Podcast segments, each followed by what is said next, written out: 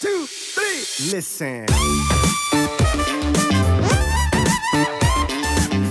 Ich habe da ein bisschen eine andere Meinung als wahrscheinlich die meisten der Fitnessszene oder Natural Bodybuilding Fitnessszene. Und zwar, ich denke, ähm, also viele sagen ja immer, der, der optimale Aufbau, Körperfettanteil ist 10 bis 15 Prozent.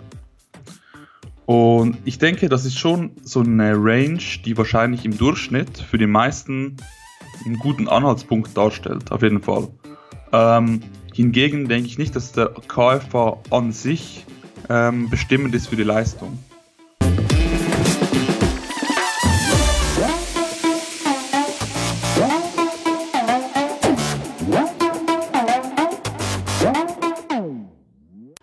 Moin aus Hamburg, willkommen zu The Art of Personal Training. Mein Name ist Arne Otte, der Host der Sendung, wie immer.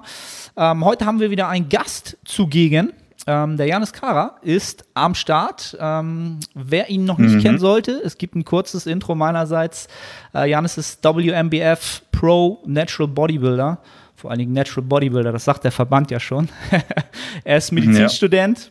er ist Coach und äh, ganz wichtig, er ist Bodybuilder in der in der Off-Season, Improvement-Season, wie man das Ganze äh, nun auch betiteln möchte, was auch unser heutiges Thema sein soll im Grundrahmen. Da werden wir einige Themen besprechen. Ähm, wir werden ein paar schauen, was Gaining Rates äh, sinnvolle sind, Zeiträume, vielleicht ein bisschen über Minicuts reden. Äh, vielleicht am Ende auch ein bisschen über wieder mentale Aspekte. Aber zuallererst mal möchte ich Janis herzlich willkommen heißen. Cool, dass du wieder am Start bist. Danke. Ist, glaube ich, ein Jahr her, dass du schon mal on warst. Ähm, ja, hast oder du irgendwas hinzuzufügen zu deiner Introduction oder hat sich was geändert in der Zeit? Nee, eigentlich gar nichts geändert, nee. Einfach, dass ich mit dem Studium halt vorgeschritten bin. Jetzt bin ich im letzten Semester, also es geht langsam gegen Ende zu. Ähm, ja, sonst eigentlich alles. alles, gleich. alles gleich geblieben, ne? So schnell geht ein ja. Jahr rum. Also mhm. äh, Medizinstudium ist in den letzten Zügen sozusagen. Exakt, exakt. Und bin ich auch froh, langsam. Ja. Ja. Kann ich, kann ich mir vorstellen. Aber hast du jetzt wieder so ein bisschen Arbeitszeiten, die wieder ein bisschen Bodybuilding ähm, befürwortender sind? Also ich habe jetzt keine Arbeitszeiten mehr, weil ich nicht mehr arbeite, sondern einfach nur noch studiere. Mhm. Wieder. Also war einfach das zweitletzte Jahr bei uns. In Deutschland ist das das letzte Jahr, wo man arbeitet. Und ja, von dem her, jetzt ist das Studium und Studium ist halt relativ bodybuilding-freundlich, denke ich, weil kannst du halt easy selber einteilen, genügend schlafen und äh, ja, doch, auf jeden Fall viel besser. Also bist du gerade von den Bedingungen her ist alles auf ähm, maximale Hypertrophie ausgerichtet, richtig? Also die Offseason läuft. Schon, ja. ja. Ja, absolut. Wie ist das letzte Jahr sozusagen Offseason-mäßig gelaufen, um so ein bisschen in das Thema einzusteigen bei dir? Also ich muss sagen, ähm, es ist so, dass ich ja natürlich ähm, nicht jedes Jahr Wettkämpfe machen möchte generell. Und das einfach, weil ich mich verbessern möchte. Ähm, daher macht es auch Sinn, dass du halt möglichst lange in einem Überschuss bist, weil halt Muskelaufbau geht langsam, vor allem in meinem ähm, Trainingsstadium, weil ich trainiere auch schon jetzt über neun Jahre. Äh, und nicht ganz neun Jahre, doch, neun, neuneinhalb Jahre sogar. Ähm, und dennoch habe ich jetzt ein, äh, eine Diät gestartet im, im September mhm.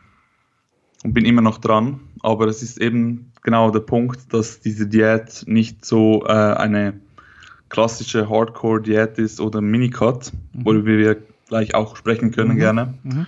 Ähm, ja, aber wie es so verläuft, verlaufen insgesamt, eigentlich relativ gut. Insgesamt, ich habe gute Gains gemacht, vor allem bei der Brust. Ich habe viele Dinge gemerkt, ähm, wieso meine Brust am Anfang der meiner Trainingskarriere so gut gewachsen ist und dann nicht mehr so gut hat verschiedene Gründe gehabt. Äh, die Hamstrings habe ich jetzt erstmalig auch richtig zum Wachsen gebracht. Nach neun Jahren ist auch ähm, richtig gut. Also da bin ich jetzt seit irgendwie drei Jahren intensiv dran, herauszufinden, was dort abgeht, wie man dort auch noch Gains macht. Und das habe ich jetzt langsam gecheckt. Also man sieht es tatsächlich optisch endlich. Und ähm, overall Schultern auch besser geworden, etc. Ähm, eins, was ich ein bisschen Probleme hatte, das ganze letzte Jahr mit den Knien, immer wieder Schmerzen gehabt. Bin jetzt beim Physio ähm, mehrfach gewesen und das ist auch auf einem guten Weg. Mhm. Aber sagen wir, bei den Quads waren die Bedingungen im letzten Jahr jetzt nicht unbedingt optimal. Ja. Okay. Wäre aber auch, auch schon nicht, Gains gemacht. Wäre aber auch nicht deine Priorität gewesen wahrscheinlich, oder? Von der Muskelpartie? Nee, nicht unbedingt. Nee, nee, das schon nicht. Aber es ist halt trotzdem irgendwie, ja, es ist, kennst vielleicht, wenn du halt irgendwas nicht voll trainieren kannst, es tut einfach weh, man. Die Seele tut dir weh. Weißt du, als Bodybuilder ist so, ah, auch wenn du dort nicht den Fokus hast, du möchtest halt überall Gains machen bei einen Muskelgruppe mehr und bei den anderen ein bisschen weniger, ist okay, aber es muss vorwärts gehen, ne? Definitiv. das ist äh, wie so ein Stachel in der Wunde halt, ne? Man, so, ja, sobald man nicht überall handlungsfähig ist, fühlt man sich, ja. kommt man halt nicht so richtig voran halt, ne? Ob, obwohl das natürlich eigentlich auch, ja, nicht so limitierend ist, wie man denkt. Nee, Meistens. und es gehört ja auch dazu, denke ich. Und ich habe auch gemerkt, ähm, in der letzten Zeit gerade, ich habe mega lang immer wieder so, keine Ahnung, viel Gedanken dazu gemacht und viel zu viel mich darum, ja, gedanklich gekümmert. Und ich glaube, man muss zum Teil einfach akzeptieren, dass einfach gewisse Muskelgruppen aufgrund von eben Verletzungen oder irgendwelchen Schmerzen durch irgendwie Overuse halt eine Zeit lang nicht ähm, den, den, Fokus darstellen können und das ist auch okay so. Also ich denke, man muss da wie ein bisschen versuchen, sich selber da nicht fertig zu machen. Ja. Mhm. Weil das habe ich jetzt genug lang gemacht und habe gemerkt, das bringt nichts und ein bisschen Vertrauen in den Körper haben, dass es wieder gut kommt. Ähm, schon schauen, was, was kann man tun und einfach daran arbeiten und ja, dann kommt es in der Regel auch gut. Braucht zum Teil einfach Zeit und man ist halt ungeduldig. Und ein bisschen, bisschen Geduld, sich immer wieder zu, daran zu erinnern, dass es äh, Zeit braucht, ja, dann fühlt man sich schon viel besser, denke ich, wenn man sich nicht so einen Kopf drum macht. Ja. Der geduldige Bodybuilder ist wahrscheinlich der produktivste Bodybuilder. Ähm, ja. Aber Geduld ist, ist so ein Thema halt. Ne? A, ist man so ein Charaktertyp, der geduldig ist. Und wie ambitioniert mhm. ist, man, ist man halt. Ne? Und, und du bist ja sehr ambitioniert. Ich weiß noch, was, glaube ich, letztes Mal deine ja, Ziele waren. Da können wir ja noch auch noch mal ja. drauf zurückkommen. Da, da, hat man keine Geduld. Da ist halt, will man halt vorankommen halt. Ne? Weil man natürlich das überlegt, so was macht die Konkurrenz? Mhm. Ne? Hm, was was machen die gerade so? Ja. Ne? Mhm. Man guckt links und rechts. Ja. Ja. Das ist genau der Grund. Das ist einfach um dich da nicht irgendwie ähm, so reinziehen zu lassen, diesen Konkurrenzgedanken, was machen die anderen und schau, der hat ja, der hat ja jetzt schon bessere Quads und jetzt mache ich nicht mal, mal mehr gute Fortschritte darin, so nicht verrückt äh, machen lassen, weil ja, schlussendlich denkt man auch am Ende der Offseason oft, das habe ich zumindest das Gefühl, können wir gleich auch da einsteigen, mhm. ähm, dass ich mich anschaue und denke so, habe ich wirklich Gains gemacht? Ich weiß von der Trainingsleistung her und so, dass es eigentlich Gains ähm, gebracht haben muss. Aber im Endeffekt weißt du es dann doch nicht. Und dann machst du eine Diät, dann merkst du, wow, das ist ein anderer Look. Mhm. Ja, ein bisschen Vertrauen in sich haben. Ich glaube, das ist schon etwas sehr Wichtiges. Genau. Vertrauen in den Prozess und vielleicht auch in die, ja. in den Blueprint, den man sich halt als Plan gesetzt hat, vielleicht. Und da können wir ja auch so ein bisschen vielleicht mhm. ähm, in, so ein bisschen in das Thema einsteigen, so ein bisschen thematisch. Mhm ähm, wie man oder was überhaupt eine sinnvolle Ausgangslage ist, seine Improvement, seine Offseason überhaupt zu starten. Hast du da so ein, zwei Sachen, die dir in den Kopf kommen? Exakt, ja, ja. Auf jeden Fall habe ich mir auch viel Gedanken dazu gemacht, gerade in den letzten eineinhalb, nein, letzten halben bis Jahr. Ähm, und ich habe da ein bisschen eine andere Meinung als wahrscheinlich die meisten in der Fitnessszene oder Natural Bodybuilding Fitnessszene. Und zwar, ich denke, ähm, also viele sagen ja immer, der, der optimale Aufbau, Körperfettanteil ist 10 bis 15 Prozent. Und ich denke, das ist schon so eine Range, die wahrscheinlich im Durchschnitt für die meisten einen guten Anhaltspunkt darstellt, auf jeden Fall. Ähm, hingegen denke ich nicht, dass der KFA an sich ähm, bestimmend ist für die Leistung. Weil zum Beispiel, wenn du eine längere Diät gemacht hast, ähm, unabhängig von deinem KFA, den du dann hast, bist du einfach nicht in der optimalen Verfassung, um Leistung zu bringen, weil du halt immer noch ähm, von den negativen Konsequenzen betroffen bist von der Diät, die halt eine Zeit dauern, bis du wieder dich davon erholt hast. Und ähm, ich denke, es gibt auch Leute halt, die von Natur aus, also ich bin auch einer der Personen, ich hatte immer Mühe zum Essen eigentlich, also initial vor allem, habe es mir halt über die Jahre antrainiert, viel zu essen ähm, aber ich bin schon eigentlich von Natur aus recht lean. Und ich denke, es gibt viele Personen, die noch leaner sind, ähm, von Natur aus, sage ich mal, ähm, und die auch wirklich einen tiefen KFA absolut gut vertragen. Die haben keine Libido-Probleme, keine Lethargie, keine, keine schlechte Laune etc., weil eben halt der KFA an sich, denke ich, ist nicht das, was ähm, diese ganzen Probleme mit sich bringt, sondern eigentlich der Prozess, dass du runtergehst. Wenn du mal unten bist, es gibt auch Leute, die von Natur aus einen KFA von 8%, 7% haben und die haben auch unter Umständen Top-Testo-Level. Mhm. Top, äh, Top-Sättigung, kein Probleme damit. Ähm, und ich denke, deswegen muss man sich da schon ein bisschen ähm, auch bewusst sein, meiner Meinung nach, dass der Körperfettanteil von 10 bis 15 Prozent nur so ein Durchschnittsbereich ähm, ist und dass es auch sehr gut sein kann, dass gewisse Leute halt wirklich höher, höher gehen müssen, damit sie wirklich sich wohlfühlen, gute Leistungen bringen, Gesundheit etc., auch mental. Äh, und gewisse Leute können halt easy auch weiter unten sein, beziehungsweise fühlen sich dann sogar wohler. Ähm, und ich bin meiner Meinung nach schon eine der Personen, die ein bisschen tiefer geht als die meisten.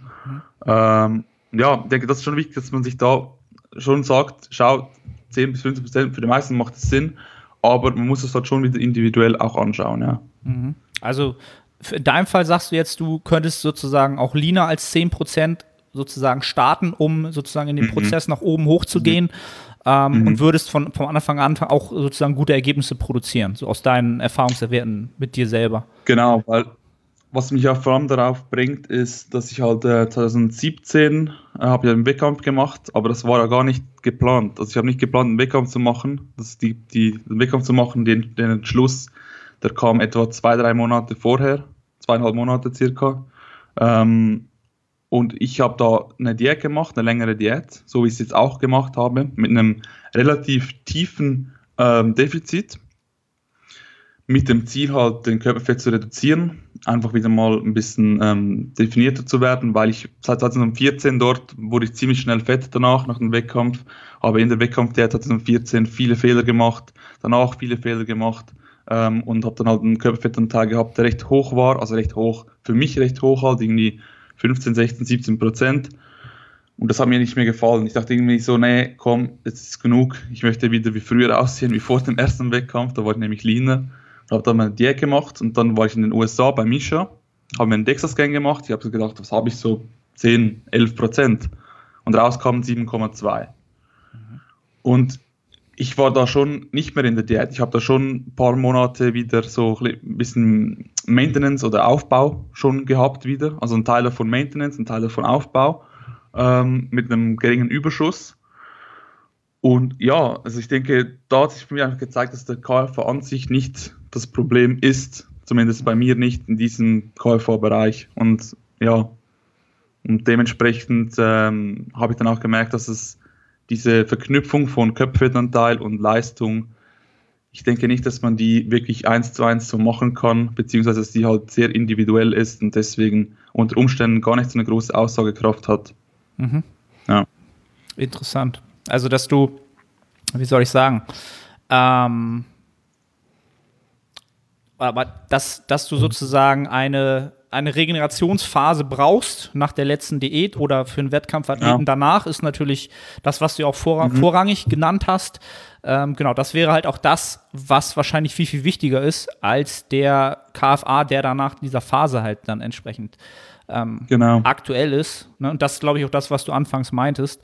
Das kann bei dir mhm. 7% sein und es kann bei einem anderen Athleten vielleicht 12 sein und der kann auch auf 19 hochgehen ähm, mhm. im gleichen Fenster. Ähm, mhm. Und das, na klar, je mehr man Wettkämpfe, je mehr Wettkampferfahrung man hat oder je mehr Diäten man gemacht hat, desto mehr Datenlage hat man natürlich für sich selber dazu. Ja, und mehr ja. Erfahrungswerte hat man natürlich dazu. Mhm. Weshalb mhm. ähm, du natürlich jetzt noch mehr Erfahrungswerte hast, was natürlich ein, eine gute Ausgangslage ist dann für die mhm. entsprechend kommende Saison halt, ne? Ja, ähm, und ich denke, es geht auch halt, man könnte mal jetzt diskutieren, ja schau, ähm, okay, du könntest mit 7% gut aufbauen. Aber wieso sollst du auf 7% gehen? Oder wieso solltest du auf 17% gehen? Da kann man auch ja sich Gedanken darüber machen, auch wenn du es kannst, was ist der Vorteil von einem höheren oder einem tieferen Körperfettanteil? Wenn wir jetzt mal sagen, wir reden jetzt von irgendwie 7 bis, bis 11% oder vom Bereich von 16 bis 21% so grob weil das mit den, den normalen Bereich, was der für die meisten wahrscheinlich optimal ist, aber nicht für jeden, hat man da Ausklammern. Ich denke, beim tiefen Körperfettanteil hast du halt den Vorteil, dass du für den nächsten Wettkampf halt schon auf einem tiefen Level bist und gar nicht mehr so tief runtergehen musst. Mhm. Deswegen auch weniger ähm, lange Diäten musst. Und durch das, dass du weniger lange Diäten musst und weniger hart Diäten musst, ist halt auch die Chance größer, dass du dann dich währenddessen besser fühlst, bessere Leistung hast, deine Muskelmasse besser erhalten kannst. Plus, du bist halt noch insgesamt, zumindest bei mir, ist es noch recht ein großen Einflussfaktor. Ich bin auch viel motivierter, wenn ich mich im Spiegel ansehe und die, die, die Fortschritte auch dann sehe. Ich sehe die Fortschritte dann wirklich, wenn ich so tief bin ähm, und fühle mich trotzdem gut. Hingegen beim höheren Körperfettanteil hast du halt auch gewisse Vorteile. Zum einen halt äh, bei gewissen Leuten ist es halt mit der Sättigung ein Problem, wobei das kann man eben auch als Argument gegen einen hohen Körperfettanteil ähm, sehen, weil bei mir zum, zum Beispiel ist es halt so, dass wenn ich auf dem Körperfettanteil, ich war jetzt letztens bei ähm, in der USA wieder ähm, und habe dann auch einen Wechselscan gemacht, dort war ich glaube so 103, 104 Kilogramm und war bei 15,6 oder so, ja, 15,6, 15,7 Prozent. Ähm, und an dem Punkt, wenn ich, wenn ich so einen Körperfettanteil habe, ich muss täglich kämpfen mit, der, mit dem Essen. Ich muss mich wirklich zwingen, das Zeug zu essen. Ich esse dann auch halt viel weniger Gemüse und Früchte. Ich versuche dann immer noch ein gewisses Grundlevel, aber es ist schwierig, weil ich mag einfach die Kalorien nicht reindrücken, aber ich brauche den Überschuss, um aufzubauen oder um effektiv aufzubauen, sage ich mal. Ähm, vor allem in meinem Stadium ist es halt immer noch ein bisschen wichtiger, dass du auch wirklich in einem Kalorien äh, Plus bist, oder zumindest auf Maintenance, um aufzubauen. Und, und ja, dann denke ich, für mich zumindest ist es halt dann ähm, einfach zu sagen, wenn ich tiefer bin, muss ich auch nicht mehr so die Nahrung in mich reinzwingen. Ich habe kein Hungerproblem, ich bin nicht irgendwie am Hungern oder so, weil das ist ein Indikator, dass dieser Körperfettanteil doch nicht unbedingt für dich optimal ist, vielleicht. Ähm, was auch wieder Stress bedeutet für dich und dann auch, ja, wenn du, wenn du Hunger hast die ganze Zeit, es kann verschiedene Ursachen haben, aber sagen wir mal, es ist wirklich wegen dem Körperfett und so, äh, beziehungsweise oder auch wegen der Phase, die du zuvor hattest, ist nicht optimal. Ja. Mhm. Und ja, für mich ist es dann viel easier, die Kalorien dann reinzubekommen, wenn ich ein bisschen tiefer bin. Ich habe auch ein bisschen mehr Hunger. Ja. Auch nicht, nicht extrem viel Hunger. Ähm, ja, da muss ich mich zwingen. Ab so drei Monate Off-Season beginnt das ziemlich schnell mal. Vielleicht kennst du es, ich weiß nicht, wie es bei dir ist. Definitiv. Mir ist es ziemlich. Es geht, es geht so schnell. Nach der Diät bist du so, freust du dich auf das Essen extrem. Es geht vielleicht einen Monat, zwei und danach ist es wieder so, oh, oh nein. Also, dann denkst du auch, ja, kann Kartoffel gar nicht mehr essen, weil. Keine Chance. Ja, dann, den Rest, die restlichen Kalorien des Tages habe ich dann keine Chance mehr, die reinzubekommen. Oder, oder verpasst mal eine Mahlzeit, beziehungsweise hast keine Zeit, irgendwie in einem gewissen Abstand zu essen. Ich habe jetzt die Abstände nicht exakt geplant, aber so grob halt die, die kann, drei, vier Mal esse ich halt am Tag. Und wenn du mal irgendwas zu tun hast, irgendwann mal weg bist, dann hast du irgendwie nichts äh, am Mittag. Und dann das Ganze am Abend noch reinzuschaufeln, ist halt. Oh, dann hat, hart, dann hat man halt schon wieder genau ein Meal verloren, dann muss man sich das noch reinprügeln, dann schläft man schlechter. Ja. Das ist halt so eine, so eine Negativkaskade, die sich dann so ja, weiterführt. Ja. Und äh, mhm. ich kenne das, kenn das Gefühl, wenn man halt aus einer Diät rauskommt oder vielleicht aus einem Minicut mhm. rauskommt, denkt man, oh, und jetzt mhm. jeden Tag 500 Gramm Cereals, das The Good Life und so, macht richtig Spaß und so. Und irgendwann kannst du halt mhm. die auch mhm. nicht mehr sehen. Und mhm. dieser, finde ich halt sehr interessant, dass du das sagst, dass du bei einem niedrigeren KFA und dadurch natürlich auch mhm. niedrigem Körpergewicht weniger essen musst.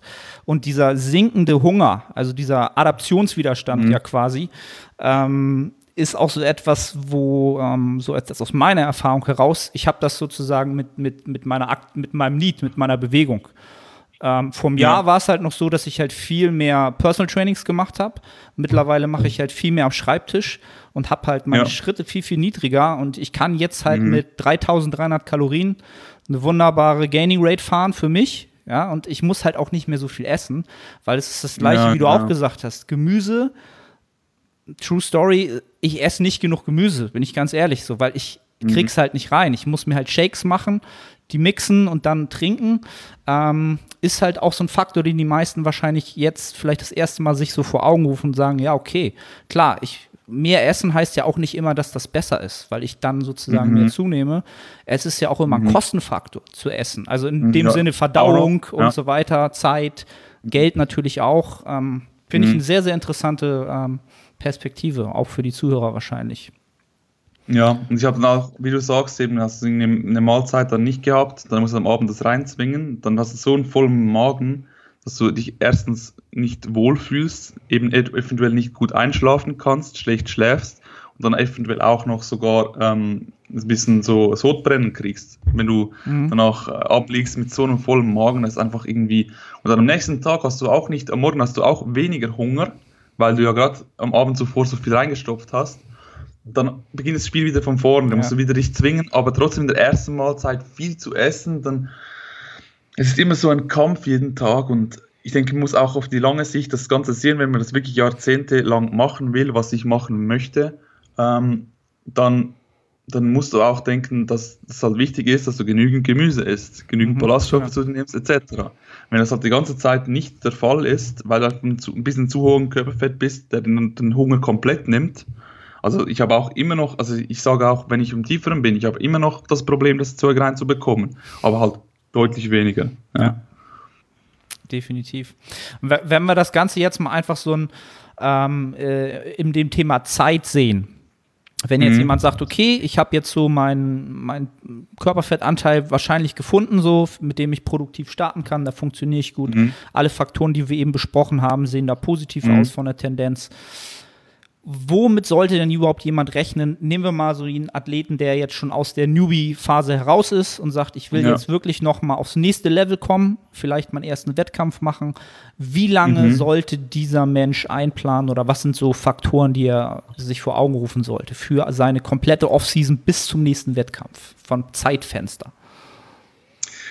Es kommt halt darauf an, ob du schon mal einen Wettkampf gemacht hast und auf was du für ein Level du bist. Also wir müssen da, ich glaube, da müssen da wie ein Beispiel finden, um da wirklich auch produktiv darüber diskutieren mhm. zu können, weil sonst ist die, es ist schon recht unterschiedlich. Sagen wir, können zum Beispiel jetzt mich nehmen, weil ich weiß auch bei mir, wie es genau war.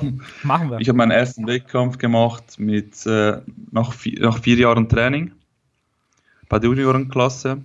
Habe da, wie gesagt, recht viel falsch gemacht für den Wettkampf mein Körperfett war auch nicht auf dem Level, den ich haben wollte.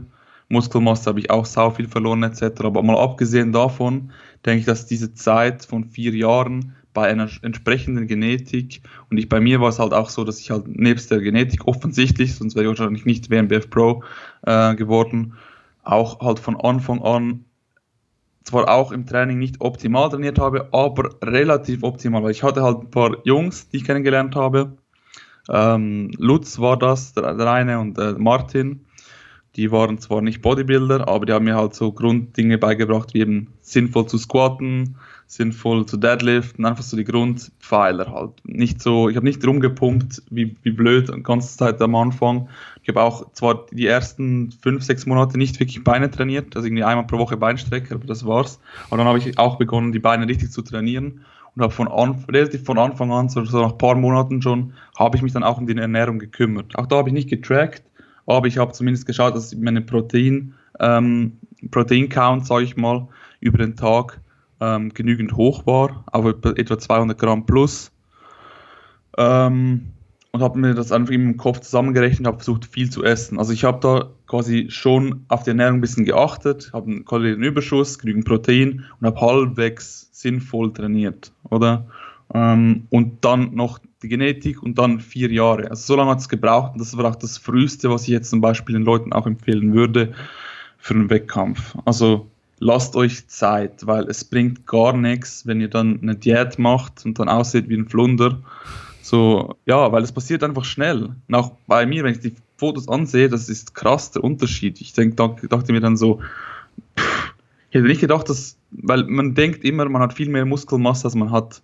Wenn man nicht mal eine richtige Diät gemacht hat, wo man richtig tief runtergeht, aber wenn man keine Muskelmasse verliert, wirklich, ähm, man hat nicht so viele Muskeln, wie man denkt. Und wenn man dann nicht zufrieden ist, ist halt nicht cool, weil das ist so ein, so eine Belastung, so ein Stress und dann mit dem Endergebnis nicht richtig zufrieden zu sein, weil die Platzierung ist sowieso, wenn jemand Besseres kommt, dann ist er besser als du. Das kannst du nicht beeinflussen.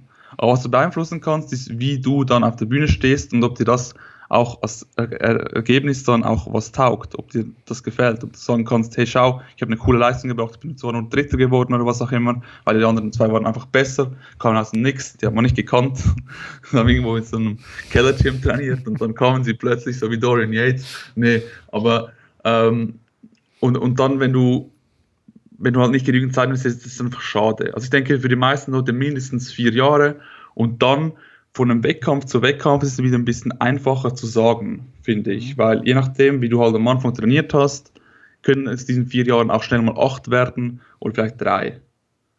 Mhm. Je nachdem halt, was du machst. Ich denke, für die meisten Leute ist so vier, fünf Jahre so ein guter Richtwert, plus minus so vier bis sechs, können wir mal sagen. Ähm, in gewissen Fällen vielleicht auch noch schon nach zweieinhalb, drei Jahren, wenn du wirklich alles richtig machst, von Anfang gute Genetik hast, etc. Also ein bisschen unterschiedlich. Aber danach, denke ich, ist es halt so, wenn du jedes Jahr startest, sind die Gains wirklich sehr gering, sehr gering. Weil du verlierst Muskelmasse für einen Wettkampf, auch wenn du es auf ein Minimum hältst, was ich denke, was ich inzwischen beim nächsten Wettkampf besser hinkriegen werde als beim letzten. Beim letzten auch viel zu viel Muskelmasse verloren, auch wenn das Endergebnis dann wirklich gut war ist immer noch zu viel gewesen, zu viel Muskelmasse ähm, verpulvert. Dazu können wir auch noch kommen, also Muskelmasse verbrennen in der Diät. ähm, und, und, und dann kannst du wirklich sagen, jedes Jahr starten, weil du hast dann irgendwie, sagen wir, zwölf Wochen richtige Diät und dann irgendwie noch, mal irgendwie acht Wochen Minicuts oder so, davor ein bisschen oder Maintenance-Phase oder so, dass mindestens so fünf Monate, denke ich, vor dem Wettkampf musst du beginnen, für den Wettkampf quasi dich vorzubereiten, nicht mehr in den produktiven, also Aufbau zu investieren. Klar, baust du vielleicht noch ein bisschen was auf in der Anfangsphase, maybe, ähm, aber unabhängig davon ist ein halbes Jahr knapp weg. Und dann brauchst du noch mindestens so drei Monate, würde ich behaupten, nach dem Wettkampf, um wieder die Muskelmasse, die du, zurück, äh, die du verloren hast, zurückgewinnen, um wieder auch an, auf ein Niveau zu kommen, wo du dich wohlfühlst, mhm. mental, körperlich, wieder im Training voll Gas geben kannst, wo du dich auch wieder quälen willst im Gym, wo du wirklich ins Training reingehst und denkst, komm, jetzt heute reizt die ganze Bude ab und, und hol mir die PRs. Ähm, weil das hast du nach dem Wettkampf auch nicht unbedingt. Wir hatten eine Anfangsphase schon, aber dann irgendwie kommt wieder so eine komische Phase. Ein bisschen unterschiedlich je nach Person zu Person wahrscheinlich, aber ja, anyway, der Punkt ist, du baust dann vielleicht noch effektiv zwei, drei Monate auf in zwei, drei Monaten, was du aufbaust, kannst du dir ausrechnen, das sind vielleicht ein paar hundert Gramm und die zeigen sich auf der Bühne knapp. Mhm. Ja. Und wenn du dann ein bisschen schlechter Diät ist, ein bisschen mehr Muskelmasse verlierst, sind die vielleicht sogar wieder weg. Also im Endeffekt ist es so ein wirklich, es ist schade eigentlich. Ähm, das kannst du machen, wenn du auf dem Peak bist, mit 35, sage ich, plus minus. Und dann kannst du jedes Jahr starten, weil die Gains, die du machst, sind eh noch äh, insignifikant und du bist auf dem Peak, was willst du noch mehr? Dann musst du das Zeug abholen. Ähm, aber dann denke ich so, mindestens zwei Jahre ergeben sich daraus für mich logischerweise. Ein Jahr macht keinen Sinn, also mindestens zwei Jahre. Optimalerweise wahrscheinlich drei bis vier. Genau. Da wollte ich auch so ein bisschen ja. drauf hinaus, weil ja. für die meisten, genau, also es, es, werden jetzt nicht alle Zuhörer irgendwie Wettkampferfahrung haben, aber die planen vielleicht schon so auf das hinaus. Und nach, nachdem mhm. man natürlich irgendwie den ersten Wettkampf hat, genau, dass man dass man sich das einfach mal vor Augen ruft, was, wie viele Phasen dazwischen fallen, in der man nicht netto sozusagen, Nettohypertrophie verzeichnen kann. Das ist ja, halt die Frage, exakt. wie man das dann gestaltet, da können wir dann gleich sozusagen drauf kommen. Ähm, genau, arbeitet man mit Minicuts, arbeitet man mit äh, Maintenance-Phasen, arbeitet man mit Deloads, ähm, Krankheit, Verletzung, sind halt alles Faktoren, die in einen gewissen Prozentpunkt halt immer reinkommen. Und wenn du diese Zeit halt wirklich mal, selbst wenn du das beste Szenario hast, dass alles genauso klappt, wie du es dir für zwei oder drei Jahre planst, dann musst du so viel Zeit abrechnen, dass von drei Jahren dann halt ja ein halbes Jahr oder vielleicht ein Dreivierteljahr, keine Ahnung, jetzt überschlagen, halt schon wieder wegfallen. Und dann mhm. auf dem Zettel sind mhm. halt zwei Jahre schon für mich mittlerweile ein kurzer Zeitraum geworden, wenn man halt mhm. sehr, sehr lange vorausplant und das alles abzieht und sich das einfach mal auf dem Zettel aufschreibt und guckt, okay, mhm. nächster Wettkampf in mhm. drei Jahren an dem Datum und dann rechnest du alles zurück. Dann ist halt viel, viel Zeit, die wegfällt. Und das ist halt im, ja, das, das undankbare Natural Bodybuilding Sport. Mhm. Ähm, und ich weiß nicht, ich habe das Gefühl, bei der IFBB ist es halt ein bisschen anders. Ich glaube, mhm. da kannst du relativ schnell nach dem Wettkampf wieder beste Gains machen. Ähm, ich denke, im Natural Bodybuilding ist es halt anders. Ich glaube, du verlierst halt schon plus minus mindestens drei Vierteljahr, wenn du einen Wettkampf machst, in dem du nichts aufbaust. Mhm. wenn du damit beschäftigt bist, quasi runterzugehen oder wieder quasi hochzugehen, dich wohlzufühlen, Muskelmasse wieder zurückzugewinnen. Also das muss man einfach sich vor, vor Augen halten, habe auch mit mehreren Athleten schon geredet, mit, mit Daniel zum Beispiel, mit Misha und die finden alle auch, ein Wettkampf klaut dir plus minus ein Jahr Ja. an Gains. Würde ich Ist einfach so, das ist einfach investieren. Ja. Also das sei, Ähm, sei gut gewählt. Auf jeden Fall, auf jeden Fall. Auch, was er auch mal mit einberechnen muss, jetzt um auf das Thema Minikarten so zu kommen, nach dem Wettkampf bist du halt mental wirklich nicht mehr bereit für eine Diät, für eine längere Zeit. Du musst, du das erste Mal wirst du sowieso ein bisschen fett oder zumindest ja deutlich fetter, als du halt bist. Ähm, bei mir ist es meistens sogar so, dass ich dann auf einen höheren KFA komme nach dem Wettkampf. So ein, sagen wir, wenn ich den Zeitpunkt mal so einen Stichtag ein Jahr nach dem Wettkampf sehe, habe ich meistens einen höheren Körperfettanteil, den ich sonst so in der Ende der Offseason hatte. Ähm, du wirst quasi, du, du, du bist in vielen Fällen kommt es ein bisschen zu einer Überkompensation. Kommt auf die Person drauf an. Ich bin halt nicht der Typ mit, mit dem, mit dem Reverse Dieting. Bei mir ging das einfach nicht. Ich habe einfach gemerkt, die schnellste, der schnellste Weg, um mich zu recoveren, ist einfach mal zu essen. Einfach un, ungeplant 5000, 6000 Kalorien jeden Tag über ein paar Wochen. Und einfach zu schauen, dass du nicht irgendwie, dass du einfach auf deinen Bauch hörst, wenn sich dein Bauch richtig scheiße anfühlt, dass du einfach aufhörst zu essen, auch wenn du noch nicht genug hast.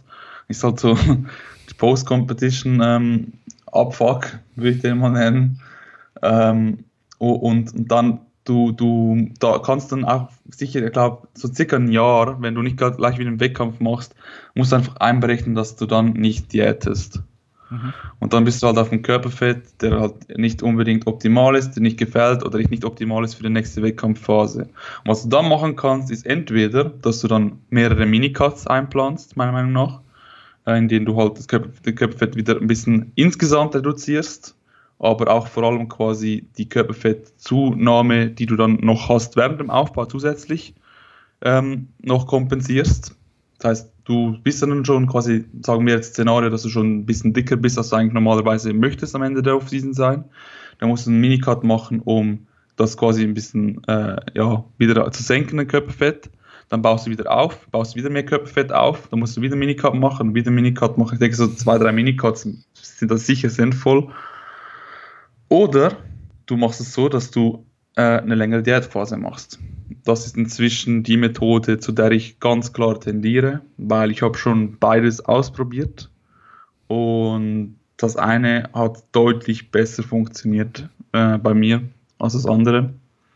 Ähm, ich bin halt der Meinung nach, äh, der Meinung, dass halt Minicut äh, es, es kann beides Sinn machen. Es kommt auf die Person drauf an, die Situation, ganz klar. Aber ich denke mal so, den Vorteil, den ich sehe in einer längeren Diät, ist halt folgender. Bei, einem, bei einer längeren Diät hast du einen tieferen, äh, ein tieferes Defizit. Das heißt, tieferes Defizit in der Regel ist es wenig, ist weniger belastend für dich. Es stresst dich weniger, es ist äh, angenehmer, ein tieferes Defizit zu fahren. Auch wenn es für eine längere Zeit ist. Ich denke, bei vielen Leuten ist auch ein tieferes für eine längere Zeit eventuell mental äh, angenehmer. Für gewisse vielleicht nicht. Vielleicht gewisse denken sich, ja komm, ich mache jetzt vier Wochen Hardcore ähm, und komme damit besser zurecht. Ich nicht. Mhm. Ich komme besser damit zurecht, ne, für, für, einen tieferen, äh, für tieferes Defizit für länger zu haben. Ähm, und der Nebeneffekt ist halt, bei einem Minicut habe ich zumindest, bei anderen habe ich jetzt gehört, dass es nicht so ist, bei Misha oder bei, äh, bei, ähm, bei, bei Daniel zum Beispiel, ich verliere halt im Minicut, wenn ich so ein Defizit habe von etwa 1000 Kalorien oder so, plus minus, ähm, verliere ich halt Leistung im Gym. Ich werde, ich werde einfach nicht viel, aber ein bisschen schwächer werde ich. Und dann habe ich einfach gemerkt gehabt, dass ich habe auch das Gefühl gehabt, dass ich Muskelmasse verliere, jedes Mal. Mhm. Ähm, ich fühle mich dann einfach wieder ein bisschen so dünn, aber nicht im guten Sinne. ähm, habe Training Leistung verloren und bin dann trotzdem durch die Minicut-Dauer, der halt ja per Definition nicht so lang geht, ähm, auch nicht auf dem Körperfett, den ich eigentlich als Ausgangskörperfett haben will. Mhm. Ich gehe dann einen Kompromiss ein. Ich bin dann vielleicht bei so 12, 13 Prozent, aber ja, du bist ja nicht richtig ripped, siehst nicht ripped aus, du bist zwar definiert, aber richtig ripped ist es nicht. Ähm, und dann von dort an musst du dann wieder in den Aufbau einsteigen. Und ich mache das meistens so, dass ich dann nicht noch eine Maintenance-Phase mache. Mhm. Ähm, einfach weil ich dann halt möglichst schnell wieder aufbauen möchte. Eigentlich, ich sehe die Minicards vor allem als Strategie an, quasi den Aufbau zu verlängern, quasi den Schaden in Form von Körperfett, den du aufgebaut hast, ähm, quasi rückgängig zu machen, um dir mehr Zeit zu erkaufen, wieder aufzubauen. Nun hat sich bei mir das aber immer so ausgewirkt, dass ich eben eine schlechtere Leistung hatte, mich auch nicht so gut gefühlt habe. Es war auch für mich relativ hart, ehrlich gesagt. Ähm, und, und dann, bis ich dann wieder mich im Training drin war, ging es mindestens einen Monat. Mhm. Mindestens einen ganzen Meso ging es dann bei mir, bis ich mich wieder gut gefühlt habe, wieder die Leistung von vorhin hatte. Und in der Zeit habe ich dann aber wieder Fett aufgebaut. Also im Endeffekt kannst du dann von den, sagen wir, zwei, drei Kilo, was du im Minicard verloren hast, kannst du wieder etwas ein halbes Kilo oder so wieder draufrechnen. Also ist, insgesamt hast du noch weniger Fett verloren und hast wieder die gleiche Leistung. Also ich denke, die ganze, das ist einfach der Gedankengang, den ich hatte, dass ein Minicut bei mir zumindest eine längere Zeitdauer in Anspruch nimmt, als man einfach so denkt. Weil das Ziel ist auf einem Minicut, also ich weiß nicht, wie du es siehst, aber das Ziel ist ja wirklich, dass du möglichst viel Zeit dir erkaufst, um aufzubauen. Also um Zeit zu sparen. Auch wenn du, sagen wir, drei Jahre Fenster hast für den nächsten Wettkampf oder zwei von mir aus, möchtest du möglichst effizient sein und dort möglichst viel aufbauen in der Zeit. Und wenn du das halt mit den Minicuts machst, ich denke, viel, vielmals geht vergessen, dass du dort viel mehr Zeit brauchst insgesamt, weil eben du hast nicht nur den Minicut an sich, du hast noch die Phase danach, wo du dich wieder erholen musst vom Minicut, weil der halt relativ hart war, ähm, die Leistung wieder quasi zurückgewinnen musst, falls du Leistung verloren hast, wie bei mir. Und ähm, insgesamt kommst du dann auf eine Zeitdauer, wo ich mich wirklich frage, ob sich das lohnt. Mhm. Weil wenn ich ein tiefes Defizit fahre, selbst in meinem ähm, Fortschrittslevel, ich mache da noch Fortschritte. Also krafttechnisch mache ich noch Fortschritte, wenn ich im tiefen Defizit bin. Mhm. Und tiefes Defizit sagen wir jetzt mal von so 300 bis 500. Das ist für mich so ein tief bis moderates Defizit. Ähm, und verliere da auch keine Muskelmasse. Ich habe auch zum Teil noch, ähm, gerade jetzt wieder habe ich Fortschritte gemacht, ähm, im, also der Umfang teils ist, ist gleich geblieben. Quasi die Fettfalte am Bein ist kleiner geworden, mein Gewicht sank um mehrere Kilogramm und mein, mein Umfang vom Bein ist gleich groß, gleich groß geblieben. Oder minus ein, zwei Millimeter, whatever. Ähm, und daran, daraus schließe ich, dass ich, da, da muss ein bisschen was an Muskelmasse musste aufgebaut worden sein in der Zeit. Weil wenn der Umfang nicht deutlich sinkt, aber alles andere deutlich sinkt, also ich rede wirklich von fünf, minus 5 Kilo Körpergewicht, minus die Hälfte der Fettfalte und das Bein ist fast gleich groß. Keine Kann Ahnung. eigentlich nicht anders sein. Da, ja, Kann fast gar nicht anders sein. Und auch wenn es auch wenn es dann nur irgendwie 50 Gramm wären, mhm. so angenommen, sagen wir, ich habe falsch gemessen, whatever, dann hast du immer noch quasi das Fett verloren und noch was aufgebaut. Das heißt, du bist sogar immer noch im Plus, während du noch im Minicut, wenn du Leistung verlierst Muskelmasse verlierst, im Minus bist, sogar muskeltechnisch gesagt. Und wenn du dann zwei Monate quasi, oder sagen wir, zwei Monate statt einen Monat äh, Minicut, machst zwei Monate eine Easy Diät, hast äh, quasi mit der halben Geschwindigkeit von einem Minicut, hast aber in der Zeit keinen Muskelmasseverlust, sondern vielleicht einen leichten Gewinn oder Erhalt zumindest oder knappen Erhalt, ähm, bis auf plus minus null, dann hast du, bist du immer noch besser, weil du hast halt doppelt so lange gebraucht, aber insgesamt ähm, ja, bis zu einem besseren Ausgangspunkt. Und dann hast du, kannst du sagen, okay, das ist wieder das Gleiche. Dann hast du zwei Monate gebraucht für Minicut, also Minicut ein Monat, ein Monat davon Erholung, Muskelmasse wieder Aufbau, versus zwei Monate Cut, wo du keine Muskelmasse verloren hast und gleich viel Fett abgebaut hast. Also ich nehme lieber die Variante 2, auch wenn sie gleich viel Zeit kostet. Und genau, wenn, wenn du mir jetzt sagst, ich, ich, ich, verstehe genau, worauf du hinaus willst, hm. dass wenn man sich das halt auf einen ganz, ganz langen Zeitraum sozusagen mal vor Augen hm. ruft. Dass sozusagen beides unter Umständen aufs, fast aufs Gleiche hinauskommen könnte. Mhm. Für dich die Variante, die du bevorzugst, wahrscheinlich auch viel, viel besser funktioniert, einfach von den Umständen. Und ja, ähm, ja das, genau, man muss sich halt vor Augen rufen, was will ich kurzfristig und was erreiche ich langfristig, mit welcher mhm. Variante mhm. halt, ne? Wo habe ich netto das mhm. bessere Ergebnis? Und mhm. ähm, ja, Minicuts sind ja, du hattest ja auch, glaube ich, zuletzt bei Instagram dazu zwei, drei richtig gute Posts gemacht, wo du deine Gedanken sehr mhm. gut zusammengefasst hast. Ähm, mhm. Das Thema Minicuts ist etwas, was äh, aus meiner Sicht ähm, je öfter man das Ganze macht, während seiner gesamten Trainingskarriere, immer weiter an Effizienz oder an Impact verliert oder die, ähm, der Effekt wird immer kleiner. Ne? Also während mhm. du vielleicht nach vier Monaten äh, Massing, nach vier Mesozyklen noch einen Minicut machen kannst, der vielleicht mit drei, vier Wochen abgehandelt ist, kannst du danach auch nur noch drei Monate Massing machen, bis du wieder vom KFA dahin kommst, wo du nicht mehr gut agierst und dann brauchst du schon, weiß ich nicht, vielleicht fünf, sechs Wochen Minicut. Genau, und dann kommt halt der Zeitpunkt, wo du gar keinen Minicut vielleicht mehr machen kannst, weil es dann nicht mehr funktioniert. Du bist dann von deinem, von deiner Settling Range so weit oben, dass du mit Minicut gar nicht mehr in die Range kommst, wo du danach was erkaufen kannst, sondern du bist immer noch ja, höchstens, weiß ich nicht, drei Wochen danach, da musst du halt wieder Mini-Cutten und dann geht sich das halt nicht mehr mhm. aus. Ne? Mhm. Und dann mhm. ist mhm. aus meiner Sicht auch immer irgendwann ein längerer Cut, so wie du ihn jetzt fährst, das Mittel der Wahl. Ne? Also mhm. man kann aus mhm. sicherlich auch beides, denke ich, machen, wenn man das ja, langfristig plant und autoregulativ anpasst halt. Ne? Aber ja, also, also Minicuts ist, ist ich finde, das ist so ein sexy Thema geworden, was aber keine ja, ja. Pflicht ist. Es ist halt überhaupt nicht mhm. essentiell fürs Natural Bodybuilding Minicuts zu machen. Mhm. Ne? Also das.